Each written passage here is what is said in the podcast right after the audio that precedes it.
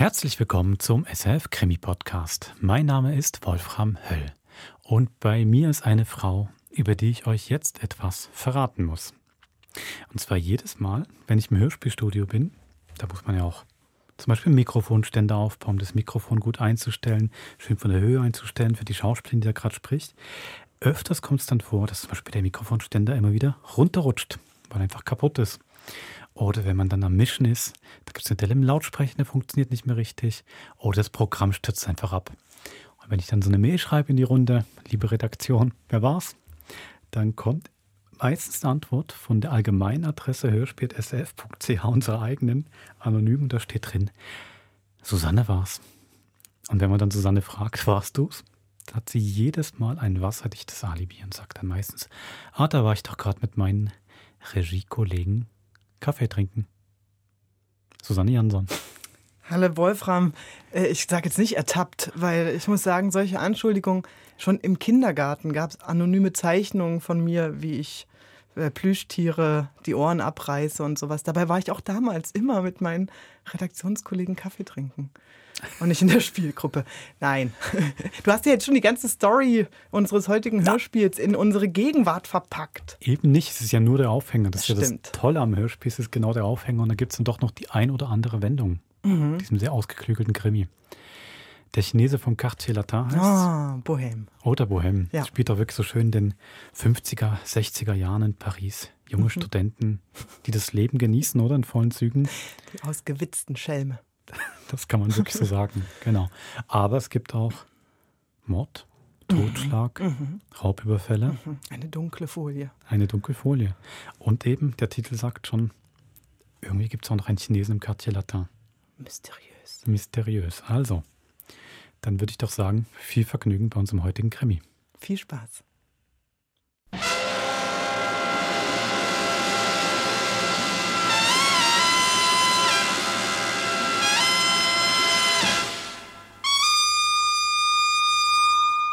Der Chinese vom Quartier Latin, ein Kriminalhörspiel von Louis Chavance.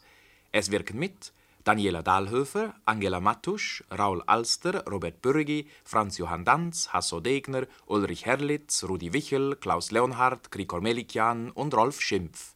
Regie führt Amido Hoffmann.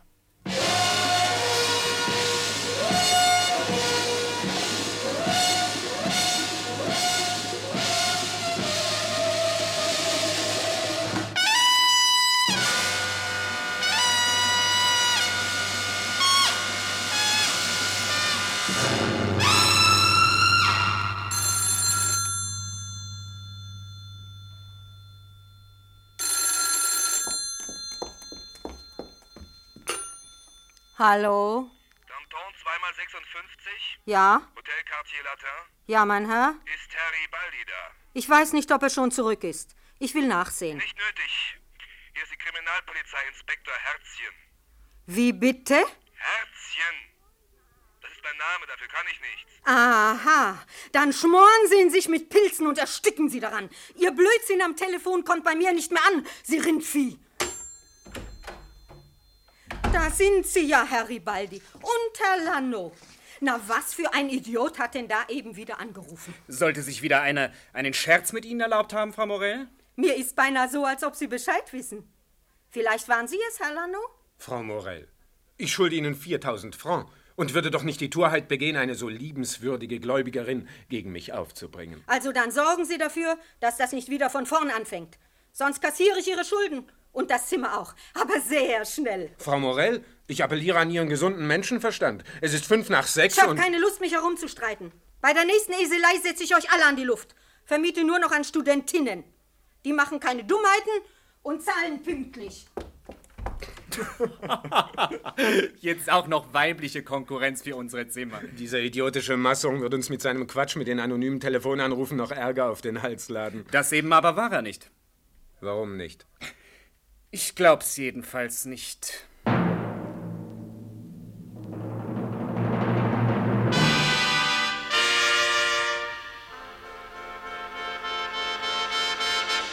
Sind Sie die Inhaberin des Hotels? Ja, mein Herr. Inspektor Herzchen. Hier bitte meine Karte. Oh, Herr Inspektor, ich bitte um Verzeihung, wenn ich gewusst Ja, ja, hätte. ja, ja, schon gut, schon gut. Ich bin daran gewöhnt. Herr Inspektor, ich habe nie Schwierigkeiten mit der Polizei gehabt. Mein Hotel ist in jeder Beziehung hoch anständig. Das steht hier nicht zur Debatte.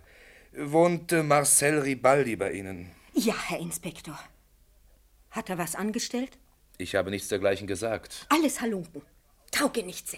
Ich brauche ein paar Auskünfte über diesen Ribaldi.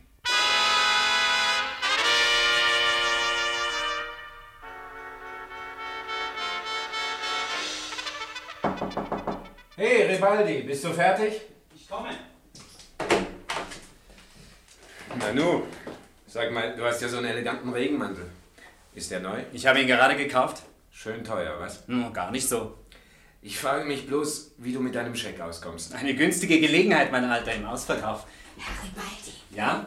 da ist ein Herr, der Sie sprechen möchte. Mich? Wo ist er? Dort bei meinem Büro. Ich glaube, er ist von der Polizei. So? Geh schon, Lano. Ich komme nach. Nimm dich in Acht. Wenn du mich mit Alette allein lässt, mache ich meinen kleinen Versuch. Keine Chancen. Bis nachher. Was will er von mir, ihr Polyp? Ich weiß nicht. Ich weiß überhaupt nichts. Er hat mir einen Haufen Fragen gestellt über Sie. Geben Sie sich keine falschen Hoffnungen hin. Diesmal werden Sie noch nicht von mir befreit. Gehen Sie schon hin zu ihm. Sie wollen mich sprechen? Ja, Herr Ribaldi. Inspektor Herzchen. Lachen Sie nicht. Ich lache nicht. Worum handelt es sich? Entschuldigen Sie, dass ich Sie aufhalte, Herr Ribaldi. Ich habe sehr viel übrig für Studenten, bin selbst so ein verhinderter Student. Aber ich muss einige Auskünfte von Ihnen haben. Hoffentlich geht es nicht um die Telefonanrufe. Was für Telefonanrufe? Ach, ein Streich, den wir uns mit der Mutter Momo. Augenblick mal. Hören Sie, Frau Morell, wenn Sie Zug in die Ohren bekommen, können Sie taub werden. Ich habe nicht gehorcht. Ich suche meine Schlüssel. Ich muss sie verloren haben. Also seid ihr es doch mit dem Telefon. Ihr Flegel, ihr, ihr Verbrecher. Aber das letzte Mal waren wir es nicht, Frau Morell. Das letzte Mal war ich es. Und sie nennen mich Mutter Momo. Diese Bande. Also, Mutter Momo, wenn ich Sie wieder beim Horchen ertappe, werde ich mal Ihre beiden ersten Etagen durchkämmen, verstanden? Ja, Herr Inspektor, ich gehe ja schon. Immer dasselbe. Ach, sie ist eingeschnappt wegen dem blöden Telefon. Ja, eben. Sie verstellen Ihre Stimme am Telefon und irgendein anderer verstellt seine Schrift, um uns einen Brief zu schreiben über Sie. Einen anonymen Brief? Es sieht ganz so aus. Und wegen einer solchen Lappalie machen Sie sich diese Mühe? Routine-Sache. Wir sind gezwungen, allem nachzugehen, wenn es sich um ein Verbrechen handelt. In dem Brief steht, ich, ich hätte ein Verbrechen begangen? Eben. Ich möchte gerne wissen, wer dieser Kerl ist, dieses... Regen Sie sich nicht auf, Herr Ribaldi. Sie merken doch wohl, dass ich mit Ihnen nicht wie mit einem Mörder spreche. Sie sind nicht sehr verdächtig. Zu jedem Fall treffen bei uns eine gewisse Anzahl Denunziationen ein. Und um welchen Fall geht es hier? Um die Rentnerin von Chatou. Haben Sie das nicht gelesen? Ich, ähm, ich lese kaum Zeitungen.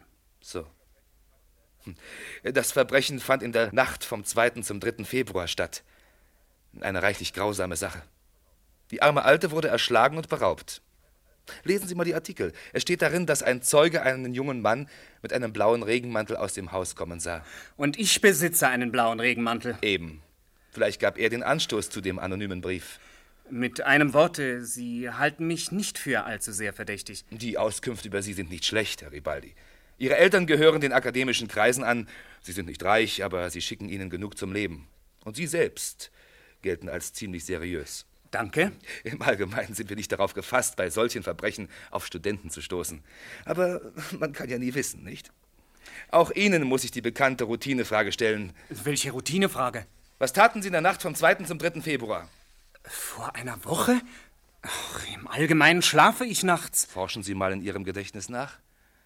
Es war die Nacht vom Dienstag auf Mittwoch. Wo haben Sie zu Abend gegessen? Von Dienstag auf Mittwoch? Ach, da habe ich Schwein. Ich war die ganze Nacht mit meinen Freunden zusammen. Masson hatte Geburtstag. So. Naja, sehen Sie, es ist ganz einfach. Und wer war alles dabei? Masson natürlich und Lano. Wir arbeiten alle drei fürs erste Physikum und wohnen hier. Marin war auch da. Er ist zwei Semester weiter. Und Arlette Masre. Eine Verkäuferin aus der Buchhandlung Bonnet. Danke, das genügt. Vielleicht werde ich den einen oder anderen um Auskunft bitten, falls es noch nötig ist. Ich muss gestehen, einen Augenblick lang war ich richtig nervös. Warum denn? Na, nehmen Sie mal an, ich hätte die Nacht hier im Hotel verbracht. Hier kontrolliert man nicht, wer reinkommt und rausgeht. Der Verdacht wäre auf mir sitzen geblieben, auf dem jungen Mann mit dem blauen Regenmantel. Apropos Regenmantel. Er sieht neu aus. Denken Sie mal nach, wer ihn schon kennt. Das könnte Ihnen vielleicht auf die Spur helfen, wenn Sie den guten Freund suchen, der den anonymen Brief geschrieben hat. Danke für den Tipp. Aber gern. Ich muss Sie noch bitten, das Hotel nicht zu wechseln, solange unsere Untersuchungen nicht abgeschlossen sind. Herrlich. Dann kann Mutter Momo mich wenigstens nicht vor die Tür setzen.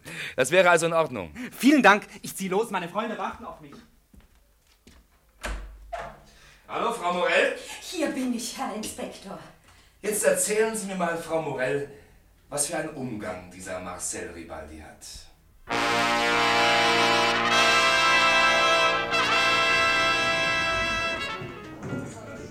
Nein, nein, danke, ich trinke nichts mehr. Was ist los mit Marcel? Kommt er nicht? Ich finde das gar nicht so übel, meine kleine Arlette. Hm, Jeder amüsiert sich so gut er kann. Oh, da ist er schon. Also, Ribaldi, du bist der Mörder. Wie kommst du darauf, Maren? Na, was hast du denn? Du machst ja ein Gesicht. Ich will wissen, warum du Mörder sagst. Na schön. Lano hat uns erzählt, dass ein Polyp dich besucht hat. Also, du hast sie erledigt, die Alte von Chateau, eh? Marin, gleich knallt's. Na, sag mal, was ist denn in dich gefahren? Der Kerl war ein Polyp und es handelte sich um die Rentnerin von Chateau. Verflixt nochmal. Irgendein Schwein hat einen anonymen Brief geschrieben und mich angezeigt. Gott sei Dank war der Überfall gerade zur selben Zeit, als wir Massons Geburtstag feierten. Na, also. Warum hast du von Chateau gesprochen, Marin? Du wirst es nicht glauben, aber es war reiner Zufall. Das ist ein komischer Zufall. Hier, hier die Überschriften in den Zeitungen. Ich wollte dich auf den Arm nehmen und da habe ich einfach das rausgegriffen, was mir vor der Nase lag. Das ist ein schlechter Griff, muss ich sagen. Wenn ich den Brief geschrieben hätte, würde ich mich nicht so dumm verquatschen. Hm? Absender von anonymen Briefen sind hinterlistig. Aber Kinder. Hör schon auf. Ach, ich habe alle Ursache, mich aufzuregen. Beruhige dich endlich. Und der Brief? Hast du ihn gesehen? Ich habe ganz vergessen, danach zu fragen. Sag mal, apropos Telefon. Ja? Die Anrufe sind auch anonym. Wie der Brief. Worauf willst du hinaus? Wer kam denn auf die Idee zu telefonieren, hä? Und wer spricht immer am Apparat? Masson! Ach, das ist ganz unmöglich. Der sitzt doch an der Bar. Und hat jedes Wort mitgekriegt. Du hättest dich auch vorher bemerkbar machen können. Ihr wart zu komisch, Kinder, Kinder. Eure Schädel sind genauso leer wie alle Kneipen von Saint-Germain zusammen. Und du hast einen Holzkopf. Ich telefoniere zum Spaß mit drei oder vier Freunden. Was ist denn dabei anonym? Wenn ihr wissen wollt, von wem der Brief stammt, cherchez la femme, wie in den Kriminalromanen. Hör mal, die Frau bin ich. Frauen sind immer die Triebfeder. Wer weiß, vielleicht ist einer eifersüchtig auf Ribaldi. Dann sind all deine Freunde gleich verdächtig, Marcel. Warum? Es gibt keinen einzigen, der nicht schon versucht hat, mit mir anzuwenden. Reizende Neuigkeiten. Alles nur Spaß und das weißt du genau, Ribaldi. Schließlich sind wir doch Freunde. Ich glaube, der Herr hat recht. Wie bitte? Entschuldigen Sie, wenn ich mich in Ihre Unterhaltung einmische, aber ich kann mir nicht die Ohren verstopfen und habe unfreiwillig alles mit angehört. Vielleicht kennen Sie mich vom Sehen. Sind Sie der Astrologe?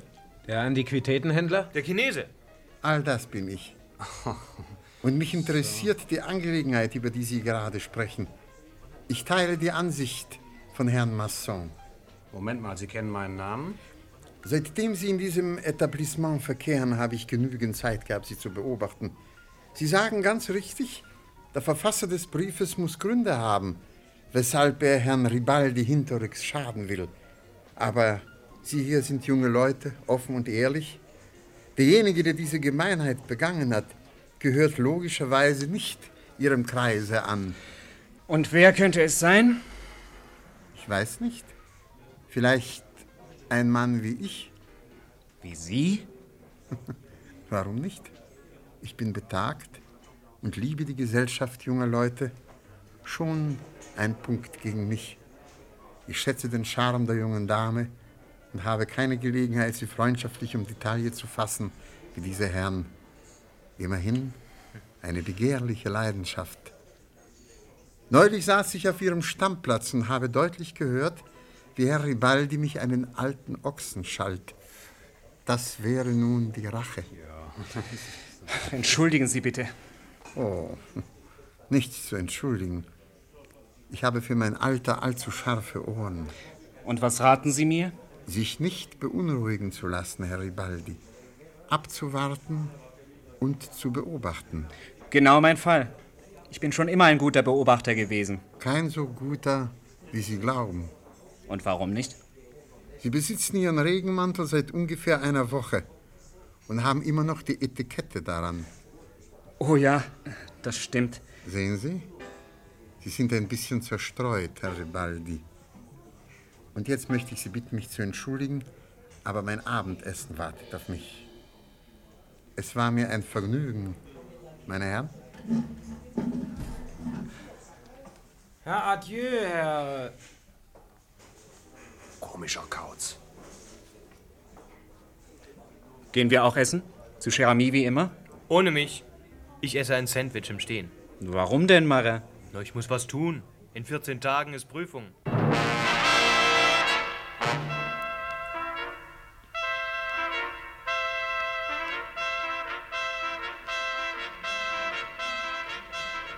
Nun, cher Ami, wo bleibt mein Filet? Es kommt gleich, Herr Lano. Ah, das ist ja Marin. Nun, wie war die Prüfung? Auf alle kniffligen Fragen habe ich die richtigen Antworten gewusst. So, und worum ging's denn? Osteologie. Du kannst dir nicht vorstellen, was für eine Unmenge Knochen du hast. Allein schon im Kopf. Du weißt genau, dass Masso im Kopf überhaupt nichts hat. Entschuldige mal. Wieso sitzt denn der Chinese bei euch? Seit 14 Tagen ist er immer in unserer Nähe. Was will er denn von uns? Er stellt uns Horoskope. In erster Linie Arlette. Mars im dritten Haus, in Konjunktur mit Saturn. Mhm. Sehnsucht nach Veränderung, Aufregungen, Erfüllung ihrer Wünsche. Ich gewinne wahrscheinlich in der Lotterie. Ach, mir brummt schon der Schädel von all diesen Geschichten. Zu Unrecht, Herr Ribaldi. Selbst wenn man nicht daran glaubt. Es ist doch amüsant. Gerade weil ich dran glaube. Herr Ribaldi? Was willst du, Cherami? Es möchte Sie jemand sprechen. Wo? Er wartet draußen. Draußen? Er will Sie unter vier Augen sprechen. Och, es geht mir auf die Nerven, dieses unter vier Augen. Bis nachher, Alette. Bei Maillot, wie immer? Nein, beim Chinesen. Die anderen sagen dir schon warum. Auf bald. Wir gehen nicht mehr zu Maillot.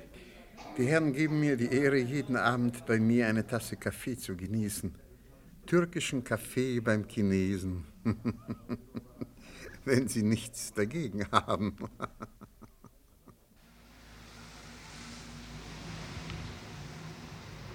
Guten Abend, Herr Ribaldi. Guten Abend, Herr. Herzchen. Sprechen Sie meinen Namen ruhig aus. Was wollen Sie denn? Es scheint Sie nicht sehr zu beglücken, mich wiederzusehen, was? Immer noch der Fall, Chatou? Nein, nein, nein. Der Täter ist seit langem verhaftet. Aber. Na, nun raten Sie mal. Ein Brief? Richtig. Ach, wie lange soll dieser Quatsch noch weitergehen? Diesmal sind Sie ein Einbrecher. Und dafür gibt es wenigstens nicht lebenslänglich. Ein hübscher kleiner Einbruch in einem Juweliergeschäft. Place de la Bourse. Ein raffinierter Coup? Ein Meisterstück. Sonnabends hat das Juweliergeschäft zu, wie gewöhnlich. Nach Schluss kamen Arbeiter, um einen Zaun vor dem Laden aufzurichten. Niemand war erstaunt darüber. Die Fassade musste neu geputzt werden. Und hinter den Zaun hat man in aller Ruhe den Juwelierladen ausgeräumt. Ja, genau. Sie sind sehr begabt, Herr Ribaldi. Ach, ich habe eine Schwäche für Kriminalromane. Sie ahnen also, welche Auskunft ich von Ihnen einholen muss. Was ich in der fraglichen Zeit am letzten Sonnabend getan habe. Richtig. Das Beste wird sein, ich führe von jetzt ab Tagebuch. Na, nun äh, denken Sie mal nach. Sonnabend. Sonnabend? Ach, da haben wir praktische Psychologie. Ja, stimmt. Ich war mit Masson zusammen. Anschließend in der Bibliothek und abends sind wir ins Kino gegangen. Wer alles? Immer der gleiche Kreis. Das nächste Mal brauchen Sie mich gar nicht erst auszuquetschen. Doch, doch, Herr Ribaldi. Nur noch die Routine. Wechseln Sie bitte nicht Ihr Hotel bis zum Abschluss der Untersuchung. Aber in 14 Tagen sind Osterferien. Ja, entschuldigen Sie, aber ich kann nichts dafür. Und wie lange wird dieser Spaß noch dauern? Genauso lange, wie solche Briefe bei uns eintreffen. Ja, apropos, Sie haben keinen Verdacht auf einen Ihrer Freunde? Ein Freund? Mhm. Nein, niemals. So. Haben Sie den Brief bei sich? Ein Eilbrief. Sehen Sie mal nach, ob Ihnen die Handschrift bekannt vorkommt. Lauter große Buchstaben. Ja. Vielleicht ergeben auch große Buchstaben Anhaltspunkte. Ich werde doch nicht die Handschrift von allen meinen Freunden vergleichen. Und doch sollten Sie es tun. Erlauben Sie mir, dass ich Ihnen einen Rat gebe. Ja? Reichen Sie Klage ein. Gegen Unbekannt. Wir haben sehr versierte Fachleute für solche Dinge. Einen Freund verklagen? Und das wäre das Letzte. Wenn Sie lieber einen Feind behalten wollen. Sie haben recht. Was muss ich also tun? Gehen wir in Ihr Hotel. Ich vergleiche die Schriftproben, während Sie die Klage aufsetzen. Na schön. Aber schnell, es wird gleich wieder zu regnen anfangen. Hm, Apropos, der Regenmantel des Mörders war nicht blau, sondern grün. Der Zeuge hatte sich getäuscht. so entstehen Justizirrtümer. Ach, äh, sagen Sie mal. Ja? Ein gewisser Herr da drinnen hat komischerweise großes Interesse für meinen blauen Regenmantel gezeigt. Ein komischer Kerl. Er ist seitdem immer um uns herum. Wer ist das? Er ist allgemein der Chinese. Er hat einen Antiquitätenladen. So. Haben Sie von ihm irgendetwas Handgeschriebenes? Leider nein, aber ich werde versuchen, es mir zu beschaffen. Hm. Darf ich Ihnen noch einen Rat geben? Und der wäre? Solange Sie auf das Resultat unserer kleinen Nachforschungen warten, wird niemanden über diesen zweiten Brief sprechen. Warum nicht? Wenn irgendeiner neugierig ist, Ihnen indiskrete Fragen stellt, könnte das Ihr Denunziant sein. Gute Idee. Ich sage keinem etwas von dem Brief. Vor allem nicht dem Chinesen.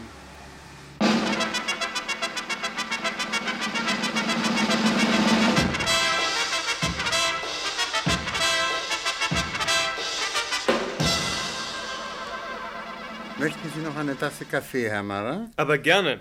Der ist großartig. Wenn er Ihnen schmeckt, mache ich noch mal neuen. Darf ich eine indiskrete Frage an Sie richten, Herr Kowenko? Aber natürlich. Warum nennt man Sie den Chinesen? Stellen Sie sich vor, ich weiß es selbst nicht. Ihre Väter, die Studenten der Generation vor Ihnen, haben sicher gewusst, dass ich viel gereist bin. Durch die Türkei, durch Indien, China. Und da ich in meinen Vitrinen Kunstgegenstände aus dem fernen Osten ausstelle und meine russische Abstammung mir die asiatischen Backenknochen verliehen hat, wird das wohl der Grund sein für den Spitznamen, der mir genauso recht ist wie jeder andere auch. Zum Beispiel der Astrologe. Das lässt sich einfacher erklären. Sie werden bemerkt haben, dass ich ein aufmerksamer Beobachter bin. Wenn man diese Gabe besitzt, ist nichts leichter als den Leuten, die einem ihre Handlinien oder ihr Geburtsdatum anvertrauen, aufregende Dinge zu enthüllen. Es kommt sogar vor, dass ich manchmal den Nagel auf den Kopf treffe. Also suchen Sie unsere Gesellschaft, um uns zu beobachten und Kunden zu werben. Meine Kundschaft ist kaum unter den Studenten zu finden, und ich habe von ihnen nie eine Bezahlung für meine Horoskope verlangt. Wenn ich ihre Gesellschaft suche, dann, weil mir der Vorfall, der neulich abends zur Sprache kam, etwas rätselhaft erscheint. Welcher Vorfall? Na, der Brief, den die Polizei über ihren Freund Ribaldi erhielt. Ach so. Och, vielleicht ist er nur ein schlechter Scherz. Aber er hat so wenig Ähnlichkeit mit gewöhnlichen anonymen Briefen. Was ist denn Besonderes an ihm? Ich weiß nicht, Herr Masson, und das beunruhigt mich. Ich sehe keinen Feind um Ribaldi und kann in diesem Fall nicht herausfinden, wo die Bösartigkeit steckt. Die Bösartigkeit? Wer bösartig ist, hätte es weiter betrieben. Ich bin etwas verblüfft, dass nicht mehr Briefe geschrieben wurden. Danach können Sie Ribaldi gleich selbst fragen. Wir sprechen gerade von dir, Marcel. Guten Abend. Guten Abend. Marcel. Wieso? Wir meinten, Sie würden kalten Kaffee bekommen, aber ich habe noch kochendes Wasser da. Ich mache Ihnen einen neuen. Ihr seid nicht gerade übermütig heute Abend. Wir haben eben über Astrologie gesprochen. Ein Thema, das zum Träumen verführt. Was ich sagen wollte, Herr Kowenko, Sie sind doch Graphologe. Ich interessiere mich auch dafür und möchte Ihnen ein Experiment vorschlagen. Wir tauschen unsere Handschriften aus und vergleichen die Resultate. Ich schreibe nur mit der Maschine und gebe nie meine Handschrift heraus. Sie verrät zu viel von mir selbst. Hier ist Ihr Kaffee, Herr Ribaldi. Schade. Herrgott, ist das ein langweiliger Tag heute. Lano! Guten Abend. Guten Abend. Guten Abend, Herr Lano. Kannst du uns wenigstens was Hübsches erzählen? Ich weiß nicht, ob das gerade hübsch ist. Ich habe eben deinen Chef getroffen, Alet. Was will der denn von mir? Er fährt für zehn Tage nach Belgien und will dich noch sprechen. Er wartet auf dich bei Maillot. Zu blöd. Wenn das so weitergeht, kann er mir Überstunden bezahlen. Sehe ich dich nachher noch, Marcel? Wenn du willst. Komm zu Nantes. Ein bisschen tanzen. Auf Wiedersehen. Wiedersehen. Adieu, Alet. Wiedersehen, Adieu. Wie heißt der Chef von Fräulein Allet? Adriani. Ein Italiener, glaube ich. Ah, ein Italiener. Sind Sie gar nicht eifersüchtig auf ihn, Herr Ribaldi? Er hat schon eine Frau und eine Freundin. In die Buchhandlung kommen täglich 200 Kunden. Wenn ich auf Alet eifersüchtig wäre, könnte ich mich den ganzen Tag verrückt machen. Mhm.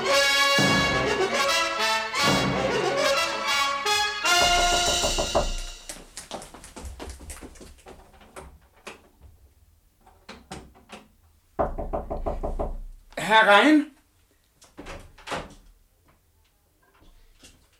Was machst du denn da, Ribaldi? Ich packe meine Koffer. Fährst du weg? Ich will über Ostern zu meinem Onkel. Sag mal, stimmt das, was ich gehört habe? Was? Dass du mit Alet verkracht bist, seitdem ihr Chef wieder da ist? Wer sagt das? Alle. Du sollst Streit bekommen haben mit Adriani. In seinem Laden. Ach, lass sie doch reden. Na, wird sich schon wieder einrenken. Ich glaube nicht. Alette ist ein charmantes Mädchen, aber ich kann nicht mein Leben lang zusehen, wie sie Bücher verkauft. Du lässt sie sitzen? Sie liebt Studenten über alles. Jetzt ist Ostern, sie kann ein ganzes Trimester nach Ersatz für mich suchen. Dann werde ich Schlange stehen. Viel Glück. Herein. Also, Kinder, eine tolle Neuigkeit. Na, was ist denn los, Masso?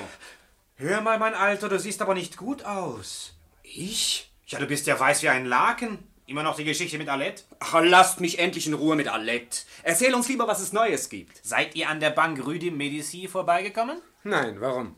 Die haben sie heute Nacht ausgeräumt. Mach keine Witze.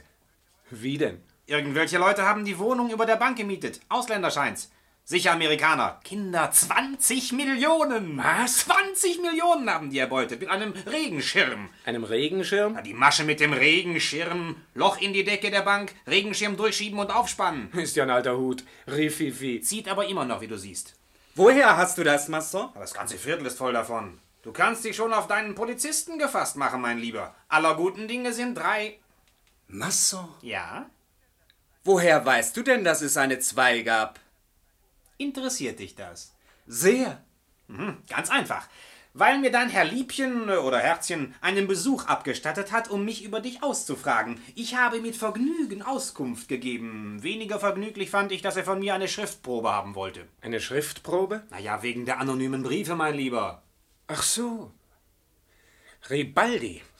Deshalb hast du dir von mir die Notizen über Spinoza geliehen. Ach, ihr müsst mir das nicht übel nehmen. Die Polizei hat darauf bestanden. Wenn du boshaft gewesen wärst, hättest du meine Gedichte verlangt.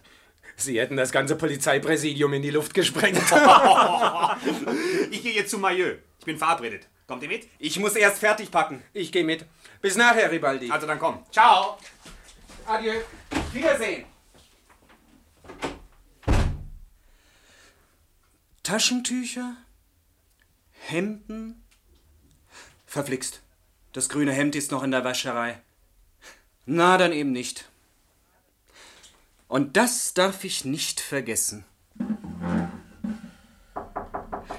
Herein!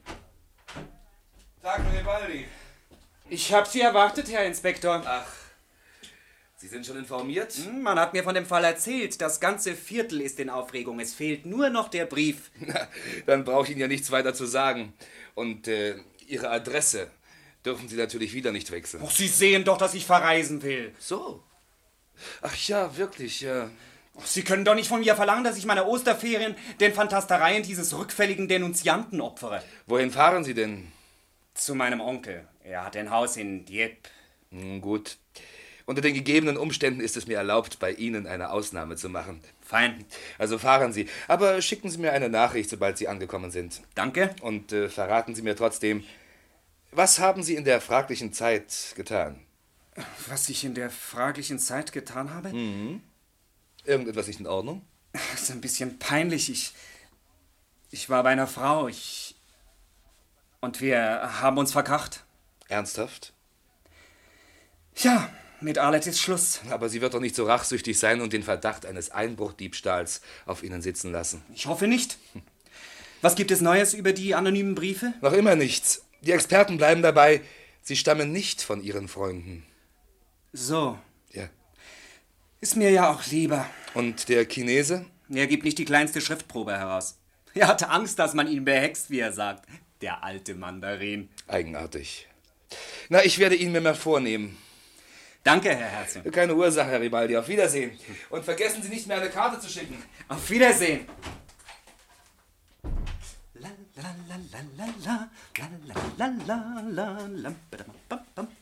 Ist die Luft rein?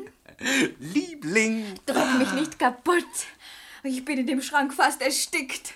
Die Hampelmänner glauben, wir haben uns verkracht. Es ist besser so, wenn wir zusammen wegfahren wollen. Keiner darf etwas ahnen. Vor allem nicht mein Chef. Und heute Abend? Wir treffen uns auf dem Bahnhof. Ich bringe dir ein Paket mit. Meinen Reiseproviant. Den Proviant eines Verliebten. Schade, dass ich nicht den gleichen Zug nehmen kann. Ja, warum denn nicht? Vergiss nicht, niemand darf etwas ahnen. Ich muss heute Abend bei Cherami essen, wie üblich. Aber verlasse dich drauf, ich komme morgen früh nach. Der Zug nach Le Havre geht um 8 Uhr. Du hast dem Inspektor gesagt, du fährst nach Dieppe? Ja. Gut. Aber da ist noch einer, der mir zu schaffen macht. Wer? Der Chinese. Er kommt immer wieder auf die Briefe zurück. Wenn wir erst in Kanada sind, Liebling, spielen anonyme Briefe keine Rolle mehr.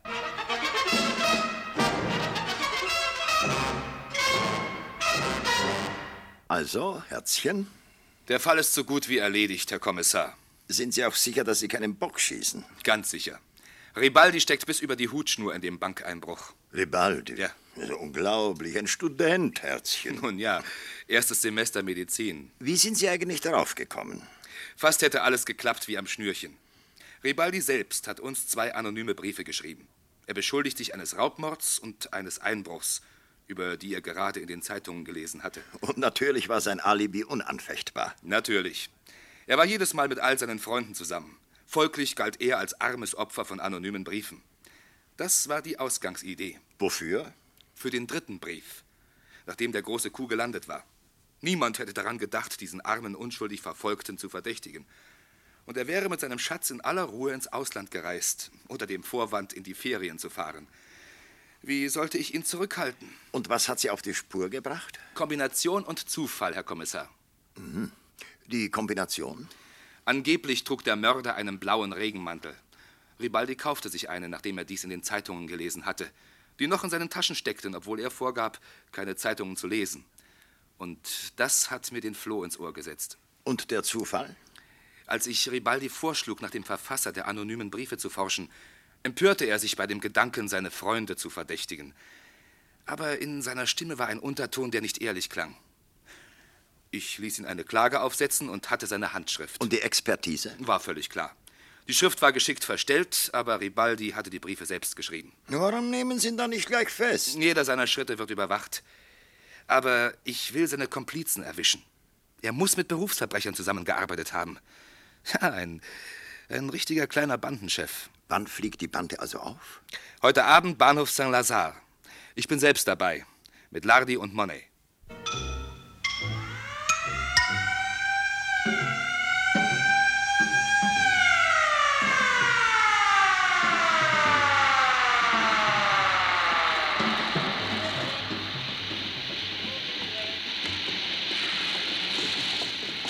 Ist er denn, dieser Ribaldi? Da hinten, beim Zeitungskiosk. Da, Lardi, der große Dunkle, der dauernd hin und her geht. Aha. Nervös und ungeduldig. Er wartet seit einer halben Stunde. Der Zug nach Dieppe ist schon weg. Monet hat ihn am Schalter beobachtet, wie er eine Karte nach Le Havre löste. Aha. Jetzt bleibt er stehen. Achtung. Er hat jemanden entdeckt. Eine Frau. Ja, Arlette Masry. Natürlich. Sie ist allein. Sieht so aus. Ja, was machen wir? Wenn noch mehr kommen, nehmen wir sie alle zusammen fest. Wenn die beiden wieder auseinandergehen, knöpfst du dir das Mädchen vor und ich schnappe ihn. Sie gehen in den Wartesaal. Da. Sie gibt Ihnen ein Paket. Bravo. Das hat uns noch gefehlt. Das Geld.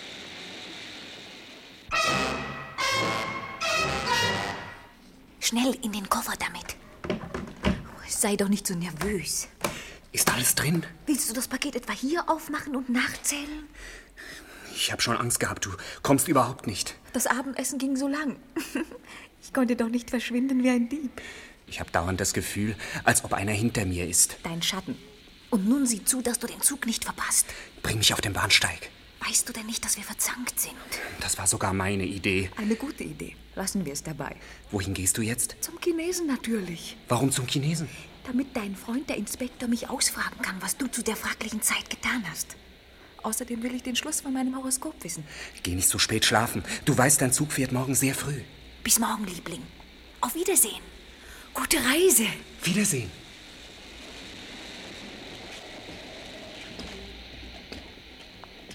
Guten Abend, Garibaldi. Herr Inspektor. Folgen Sie mir ohne Aufsehen. Sie sind verhaftet.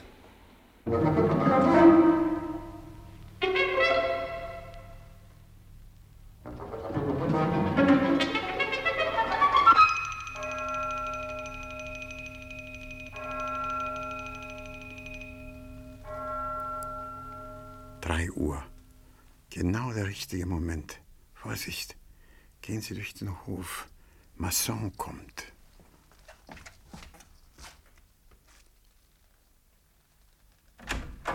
Ach, Sie sind noch auf? Ja, Herr Masson. Ich komme gerade vom Polizeipräsidium. Ribaldi ist verhaftet. Ich weiß. Vier Stunden lang haben Sie mich verhört. Lanot und Marin auch. Und Sie nicht? Das heben Sie sich zweifellos bis zuletzt auf. Donnerwetter, Donnerwetter, ein tolles Ding. Die Komplizen sind entkommen. Die Polizei hat eine Frau geschnappt, die ihr wieder durch die Lappen gegangen ist. Alette Massery. Woher wissen Sie das? Ich nehme es an. Sie hat Ribaldi ein Paket gegeben. Das Geld von der Bank sollte drin sein, aber es waren nur alte Zeitungen. Und er? Was sagte er? er hat alles gestanden. Er weigerte sich bloß, seine Komplizen anzugeben. Darüber wundere ich mich nicht bei ihm. Ribaldi ein Verbrecher, das hätte ich nie gedacht. Er ist nicht ganz so verbrecherisch, wie Sie glauben. Ich sage Ihnen doch, er hat alles gestanden. Ja, was er wusste. Sein größtes Verbrechen ist, dass er zu viel Kriminalromane liest. Die Polizei irrt sich aber doch bestimmt nicht. Die Polizei hat sich nicht geirrt. Sie hat die Spur der anonymen Briefe verfolgt und es war Ribaldi, der sie geschrieben hat. Also, Vielleicht glaubt er selbst, dass das Ganze seine Idee war. das verstehe ich nicht. Der Kuh mit dem Regenschirm und das Aufbrechen eines Tresors sind Arbeiten von Berufsverbrechern. Da sehen Sie ein, nicht wahr? Sicher, aber Und Sie glauben, dass Berufsverbrecher einen Amateur wie Ribaldi nötig haben? ich weiß nicht, vielleicht. Und ihn auch noch diese idiotischen Briefe schreiben lassen? Die waren nicht idiotisch. Sie ermöglichten es doch. In aller Ruhe das Weite zu suchen. Sie ermöglichten vor allen Dingen die Aufmerksamkeit der Polizei auf sich zu ziehen. Der Polizei? Wie hätte die Polizei jemals auf Ribaldi kommen können? Denken Sie doch ein bisschen nach. Geldschrankknacker rauben eine Bank aus. Was sollen die Briefe? Tja, nun. Na ja, Sie sollten. Sie sollen einen Täter verraten. Jung und naiv, vergiftet von Kriminalromanen und geschickt eingefangen von einem hübschen Mädchen, Arlette. der Geliebten des wirklichen Bandenchefs. Sie verdreht Ribaldi den Kopf, macht mit ihm zusammen Kriminalspielchen wie anonyme Briefchen schreiben, um die Polizei irre zu führen. Sie erzählt ihm von dem geplanten Bankeinbruch. Er soll das gestohlene Geld verstecken, natürlich gegen einen großen Anteil, überzeugt ihn, dass er ein gutes Alibi habe. Er kennt natürlich keinen der Einbrecher, sagt aber zu, ergreift die Flucht mit einem Paket alter Zeitungen statt der Millionen. Sie scheinen ja sehr gut unterrichtet zu sein. Alles nur Hypothesen. Und Ribaldi? Wird er weiter schweigen? Man hat ihn kräftig in die Zange genommen, aber er steckt voll Gangsterromantik. Er wird nichts Die sagen. Polizei kann doch nicht so naiv sein. Sie wird die Wahrheit schon finden, aber zu spät. Tja, und Ribaldi? Wird durch einen guten Anwalt mit einer kleinen Strafe davonkommen und mit Bewährung. Man wird ihn als Legionär in eine Kolonialtruppe stecken. Mein Glaube an diese Art Erziehung ist gering. Ich habe sie selbst genossen. Ja, und Sie? Was haben Sie mit all dem zu tun?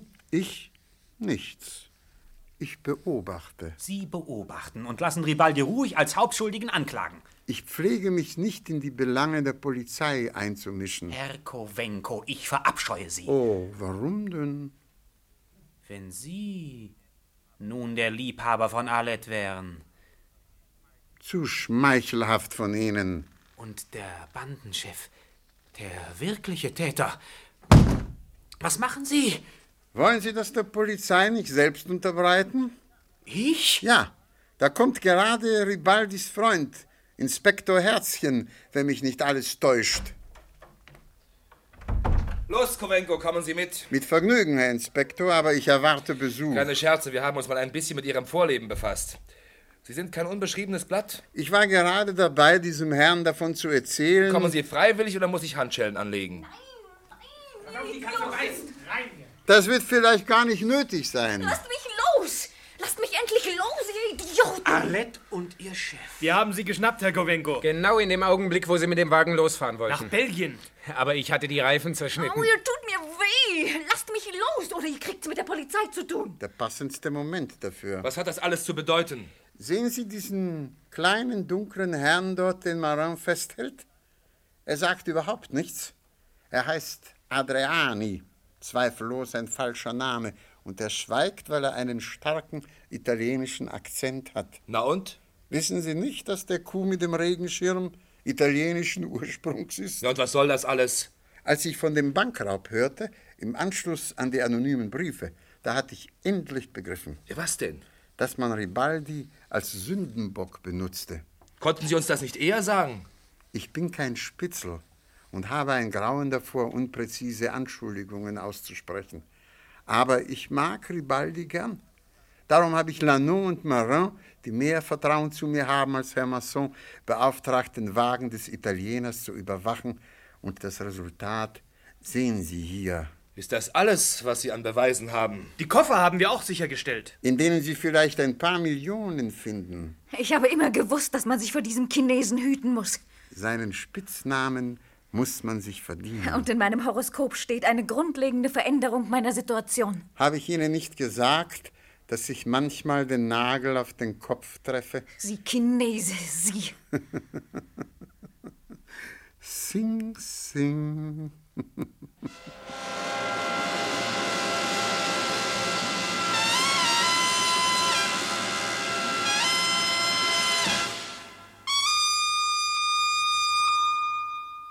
Der Chinese vom Quartier Latin von Louis Chavance. Die Personen und ihre Darsteller waren Arlette Masseret, Daniela Dahlhöfer, Madame Morel, Angela Mattusch, der Chinese Raoul Alster, Marcel Ribaldi, Robert Bürgi, Masson, Krikor Melikian, Lano, Klaus Leonhard, Marin, Rolf Schimpf, Inspektor Herzchen, Hasso Degner, Cherami, Rudi Wichel, ein Kommissar, Franz Johann Danz, Inspektor Lardi, Ulrich Herlitz. Regie führte Amido Hoffmann. Wolfram, jetzt, äh, was ich ja sehr, sehr, sehr schön finde, ist, es ist so französisch. Mhm. Annette und äh, Cher Ami und Masson Mhm. und dann Inspektor Herzchen.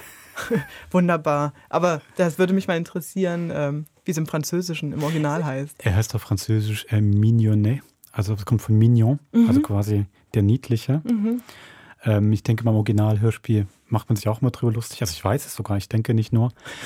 Ich muss aber sagen, ich finde die Übersetzung Herzchen schon Mhm. extrem toll. Kommissar Herzchen, das gefällt mir wahnsinnig. Ich frage mich auch, warum ich nicht Herzchen heiße. Weil sein, deine Eltern sich halt was überlegt haben. Genau, aber als Nachnamen, den kann man sich ja nicht überlegen. Ah, das könnt, du könntest es aber als Mittelname ähm, noch Wolf, integrieren. Wolfram Herzchen Höll. Großartig. Großartig, Groß. ja. Ich sehe jetzt auf dem Serviettenring vor mir. Oh. Das ist wunderbar. Ja. Ne? Ja, aber ich finde es wirklich sehr schön, wenn nicht immer Herzchen angesprochen werden würde. Was heißt, du hast es im Französischen gehört? Ist, ähm, der Autor Louis Chavance ist ja ein französischer Drehbuchautor, Hörspielautor, Kriminalbuchautor, 20. Jahrhundert. Und es gibt eine Originalfassung von dem Hörspiel, Mhm. die heißt eben auch Le, Le Chinois du Quartier Latin aus den 9, 50er Jahren, knapp zehn Jahre jünger. Und die kann man bei France Culture noch hören. Uh. Genau, und da habe ich dann halt reingehört, weil mich eben genau, ich bin draufgekommen, weil ich genau wissen wollte, wie heißt denn nun Herzchen im Original? Und da bin ich drauf gestoßen und ähm, es ist ein schöner Vergleich. Interessanterweise viel kürzer, 32 Minuten. Haben sie wahrscheinlich die Musik weggelassen? Die West Side Story? Bam, bam. Wahrscheinlich ein bisschen Musik Ja. gela- weggelassen, ja. Aber dieses Vergleichen ist natürlich wirklich toll. Ja. Und das Format ist auch sehr interessant. Also man muss vielleicht davor sagen, wir sind ja manchmal schon lang bei den Einführungen zu unseren Hörspielen. Bei dem Link, ich tue den in den Show Notes, da geht es erst seit nach fünf Minuten los mit dem Hörspiel. Weil es kommt eine Einführung eine aktuelle Einführung aus der Jetztzeit. Dann kommt eine Einführung aus den 60er Jahren der ganzen Sendung, was es in der heutigen Sendung gibt. Und dann kommt 50er Jahren. Und dann kommt noch die eigentliche Einführung des Hörspiels. Also wirklich los geht jetzt mit der Geschichte nach Minute 5, 18. Das haben wir noch nicht geschafft. So lange waren wir noch nicht. Aber wir können France Culture gerne als Vorbild voranstellen. Aber weißt du, Vorbild, was sie sehr Lustiges eben Mhm. machen? Wenn das Hörspiel fertig ist, nach 30 Minuten, gibt es dann noch die andere Rubrik, die heißt eben Fait divers. Das ist quasi Verschiedenes oder Lokales in der in Zeitung. Ich lese das ja auch immer sehr gern für Mordfälle und so weiter, kuriose Unfälle. Gab es neulich wieder sowas, wo jemand einfach zwei Beine im Garten rausgeschaut haben, nur Füße. Weil jemand vergraben wurde, einfach nicht gut vergraben. Und die hatten es als Radiorubrik, dass sie immer im Anschluss an ein Kriminalhörspiel ähm, hat der Moderator eben genauso eine Fediver, eine reale Nachricht vorgelesen und dann haben alle Zuhörerinnen und Zuhörer dazu reingeschrieben. Also zum Beispiel dann, was ihnen einfiel, welches Gesetz abpassen würde. Mhm. Und sie haben dann eben auch noch Titel. Wenn es jetzt eine Kriminalgeschichte wäre, wie würde man diesen Fediver betiteln? Wow. Und gerade da im Anschluss gibt es sowas, da haben sie ein Beispiel aus Deutschland, wo ähm, ein TÜV-Fahrer hinter einer jungen Frau eigentlich die bedrängt hat. Mhm. Und der hat ähm, immer Lichtsignale gegeben. Und zwar als Morsecode, ich liebe dich.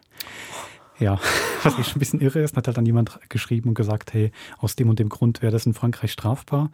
Und zwar gar nicht wegen sexueller Belästigung, sondern wegen es ging irgendwie um Telekommunikation und dass du Mhm. nicht einfach im Straßenverkehr morsen darfst. Das war eigentlich der Fehler, wenn du keine staatliche Gewalt bist. Ähm, ich fände jetzt die sexuelle Belästigung eigentlich schlimmer. Und dann haben halt ganz viele Leute noch reingeschrieben und zum Beispiel der beste Titel war logischerweise Son et Lumière, also Geräusche und Licht. Das ist natürlich Französisch sehr schön. Du, aber sie war im Auto unterwegs. Ich glaube, sie war im Auto okay, unterwegs, weil genau. Ich habe mich die ganze Zeit gefragt, wie sieht sie die Morsezeichen? Nee, nee, im Auto, Okay. genau, hat sie im Rückspiegel Ja. gesehen. Oh. Und dann haben sie nur solche lauter Fediver und die Leute haben dazu geschrieben. Oh, sehr schön. Hübsche Ey, Rubrik. bring doch, mal, bring doch mal was mit, wenn du was findest. Ich bringe mal einen schönen Gut. Fediver mit und dann machen Und wir dann das suchen genauso. wir, genau. Das Gute suchen aus den wir Gesetz 50ern. und Titel. Genau. Gut, auch schön. Sonst das Hörspiel, Susanne? Ähm, ich weiß, beim ersten Mal, als ich das gehört habe, ich war wirklich, also mich hat diese Bohème angesprochen. Ich Mhm. fand diese Studentenwelt, die ja eigentlich nur durch ähm, also so Kleinigkeiten, Scherz mit der Wirtin treiben, ähm, die Jungsbande zieht immer mit demselben Mädel rum. Es war Mhm. aber sofort da, man drückt sich vor den studentischen Aufgaben. Das fand ich wirklich sehr schön. Äh, Sie trinken immer Kaffee, ne? Wie realistisch ist das? Ja, aber das sind auch so alte Studenten. Das sind halt Pfeifer mit 3F-Studenten. Das finde Mhm. ich, äh, das finde ich sehr schön. Und ich muss auch sagen, ähm, der Chinese nach wie vor wahnsinnig geile, mysteriöse, Mhm. exotische Figur, die ja, Ja. jetzt auch am Ende des Hörspiels immer noch ein Fragezeichen ist. Gell? Ja, ob er einfach nur der Beobachter war, der es dann am schnellsten mit verstanden hat. Also was genau sein Interesse war an der ganzen Geschichte. Extrem spannend. Auch diese, also diese Sehnsucht und Lust, sich an junge Leute zu hängen und Mhm. äh, Horoskope zu erstellen, kommt eigentlich aus Russland. Also es hat so, da scheint äh, eine, eine waghalsige und ge gewandte Biografie dahinter Man hat den Eindruck, man hat irgendwie gerade den dritten Teil von einem Roman gelesen. Oder, oder es gibt ja noch mal einen ganzen Roman über ihn. Nicht? Ja, ja, ja, doch. Doch. Ja, das ist natürlich schon. Ja, es ist ähm, nur ein Ausblick, es ist nur ein Kapitel aus seinem Leben, was Ja, wir so genau. mitbekommen. Ja. Und das, das finde ich schon noch clever an dem Hörspiel, wie man alleine mit dem Titel natürlich schon so viel vorgibt und die Figur alleine schon viel Mhm. spannend ist. Man wartet schon lange, bis sie Mhm. dann endlich mal kommt. Und ähm, das finde ich eigentlich eine gute Ablenkung. Mich hat es tatsächlich dann auch überrascht, als ich gemerkt habe, okay, ähm, der Garibaldi selber hat was, ist dann eben doch ein Krimineller. Das hat mich tatsächlich überrascht, weil ich glaube, ich wirklich einfach wahnsinnig auf diesen Chinesen fokussiert war. Ich habe gar nicht auf die anderen so richtig geachtet. Also kam die Auflösung für dich ähm, überraschend? Ja, tatsächlich, weil Mhm. auch der Chinese wollte seine Schrift, seine Handschrift nicht rausgeben Mhm. und so weiter. Durch alles sehr recht deutlich, aber bei mir hat es gut funktioniert, dass wie so ein Magier, der ja ganz große Handbewegungen macht mit der einen Hand Mhm. und Zaubersprüche auf, Mhm. damit man auf die rechte Hand nicht mehr schaut. Mhm. Bei mir unglaublich gut funktioniert. Mhm. Das stimmt, das ist ja auch eine doppelte Auflösung. Ne? Erst Mhm. bekommst du mit, er schreibt die Briefe selber und dann fragt man sich ja schon, warum stellst du dich überhaupt in den Fokus? Aber dass dann ähm, aufgeklärt wird, dass das auch ein Winkelzug der Hintermänner ist. Du, wurde das erzählt? Das kam für mich überraschend, dass er ähm, äh, Detektivgeschichten so liebt. Ist das ganz am Anfang mal mit Inspektor Herzchen Thema? Ich muss das nochmal nachhören. Das ist an mir irgendwie vorbeigegangen. Okay. Ja, ja, es kommt zwischendurch Okay. mal. Ganz schön. Ich finde es äh, ähm, schön erzählt, der Kreis. Ich meine, klar, die Studenten kriege ich jetzt nicht alle auseinander. Das ist vielleicht das Einzige, wo, genau, wo für mich die Ablenkung nicht so gut funktioniert Mhm. hat. Die waren für mich so gleich, Mhm. dass ich dann nicht ernst nehmen konnte, dass einer von denen wirklich diese Briefe schreiben würde. Weil dafür waren sie Aha, für mich ja. zu, zu homogen. Ja. Ja. einer mehr herausstechen müssen, dass einer noch viel stärker als die anderen. An zum Alette Beispiel- interessiert An ist, der Alette oder? interessiert ist, Mhm. genau zum Beispiel. Mhm. Dafür waren sie doch. Es gab Mhm, natürlich den einen, der am Anfang an der Bar stand und eigentlich immer diese Telefonstreiche macht, aber das war Mhm. so offensichtlich, dass man dachte, okay, der war es jetzt nicht. Und die anderen, die waren wie, es gab mal schon einen Spruch, ah, ist nicht schlimm, wenn er nicht kommt, der Ja. Garibaldi, da können wir mit dir noch rumhängen. Aber da war wie zu, ja, die waren zu sehr gleich. Dein Kopf macht immer Garibaldi aus dem Namen. Ja, Er heißt nur Ribaldi. Ribaldi, du, Entschuldigung. Aber ist schön. Ich fühle Ribaldi. mich gleich nochmal in eine andere Welt katapultiert.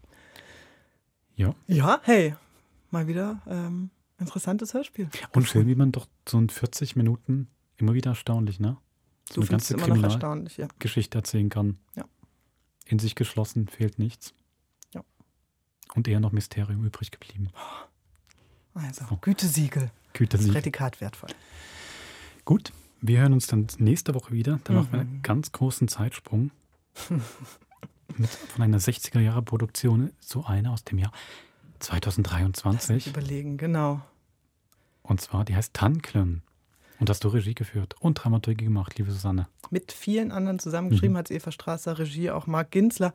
Große Serie Mystery Crime. Und eines meiner, also ich glaube, wenn ich mit 70 Jahren nachts im Schlaf geweckt werde und sage, nenn mir eine Hörspielproduktion, äh, dann wird das der Name sein. Der da auch mit aufploppt, genau. Ein wichtiges Projekt für mich. Hey, und wenn ihr jetzt schon äh, reinhören wollt, dann würde ich doch sagen, könnten wir doch einfach noch einen Trailer zu. Tanklen hier gerade dran. schnipseln. Unbedingt. Der äh, wird noch nicht viel vom Inhalt verraten, aber lustig machen, hoffe ich. Und genau, ich glaube von der ganzen Welt und vom Sounddesign, Mhm. das ist wirklich sehr reich, es wird bestimmt einen guten Eindruck geben. Also gerne. Na dann. Viel Vergnügen beim Trailer zu Tanklen. Nächste Woche hören wir uns dann mit der Serie. Bis zum nächsten Mord. Macht's gut. Die neue Mystery Crime Serie von SRF. Eine junge Journalistin verschwindet. Unsere Kollegin Kali Bellinger ist in Waldeck, aber wir erreichen sie seit einigen Tagen nicht. Und ihr Redaktionsteam ist in Sorge. Hast Kali auf eine Todesmission geschickt, Jella. Mein Gott, Konrad, jetzt sei bitte mal weniger dramatisch. Welchen dunklen Geheimnissen kommt Kali auf die Spur? Es gibt eine Welt hinter der Welt. Nichts ist, wie es scheint. Kann uns denn niemand helfen? Hilfe! Hilfe! Tannenklirren. Von Eva Strasser.